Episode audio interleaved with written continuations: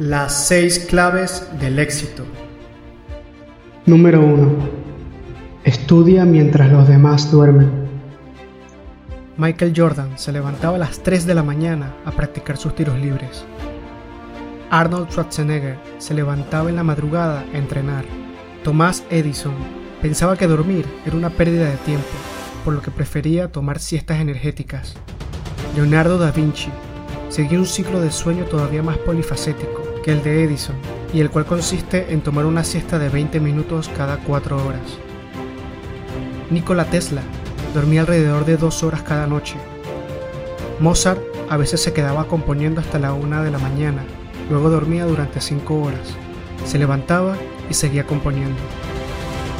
Todas estas personas hicieron cambios y dejaron grandes huellas en la historia de la humanidad. Número 2 persiste cuando los demás desisten. Soy Shiro Honda. La firma Toyota no lo contrató como ingeniero porque no lo creía capaz de dicho puesto. Él por su cuenta comenzó a hacer motos. Hoy es el multimillonario quizás más importante que Toyota. Stephen King narra a sus más allegados que estaba frustrado con su primera novela y la tiró a la basura. Su esposa la encontró y al leerlo se dio cuenta que tenía futuro. Actualmente sus novelas se han vendido por más de 350 millones de copias.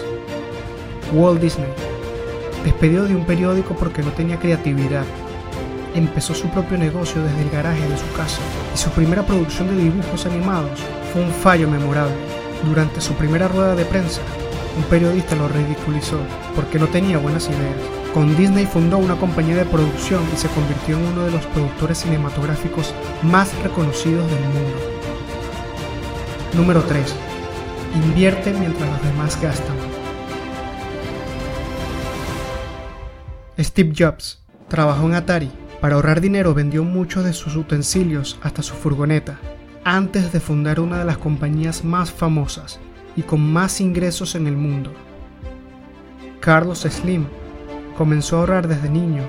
Recibió su primera enseñanza empresarial de su padre, sacando una tarjeta de ahorros. A partir de ese entonces, para el pequeño Carlos, el ahorro se volvió parte de su vida. Pronto pondría en marcha la inversión al abrir su primera chequera, al comprar acciones del Banco Nacional de México, con tan solo 12 años.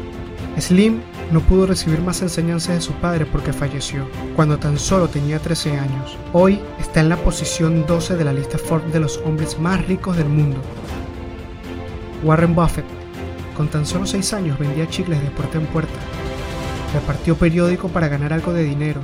Su carrera profesional comenzó en una modesta oficina en Omaha. Ese pequeño negocio creció hasta convertirlo en el dueño del octavo más grande del mundo con activos cercanos a los 400 mil millones y ser el cuarto hombre más rico del planeta. Número 4. Trabaja mientras los demás sueñan. Todos soñamos. Si no es con ser millonarios, es con hacer algo para cambiar algo de nosotros que está mal o algo que nos rodea. Pero son muy pocos los que trabajan y luchan para llevar esto a cabo. J.K. Rowling, en el mundo del periodismo, no le fue tan bien. Fue una madre soltera que podía mantener a su hijo solo con la ayuda de la seguridad social, hasta el momento que publicó su primera obra en 1997, Harry Potter. Ahora cuenta con una gran fortuna y es reconocida a nivel mundial.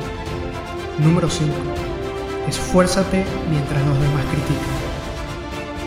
Los Beatles, cuando una compañía de disco de las más importantes escuchó el grupo, le dijo, no nos gusta su sonido, la música de la guitarra no va a gustarle al público. Eso no los hizo rendirse. Lograron ser galardonados con 7 premios Grammy. Fred Smith el muchacho que presentó su plan de negocio a su profesor de la secundaria, y este le dijo, está pasable, pero es ciencia ficción, esto jamás resultará, es inhumanamente posible llevarlo a cabo, y le puso una F. El muchacho no se dio por vencido, llevó el negocio a cabo y creó FedEx, un negocio de 6 billones anuales. Número 6. Decide mientras los demás piensan.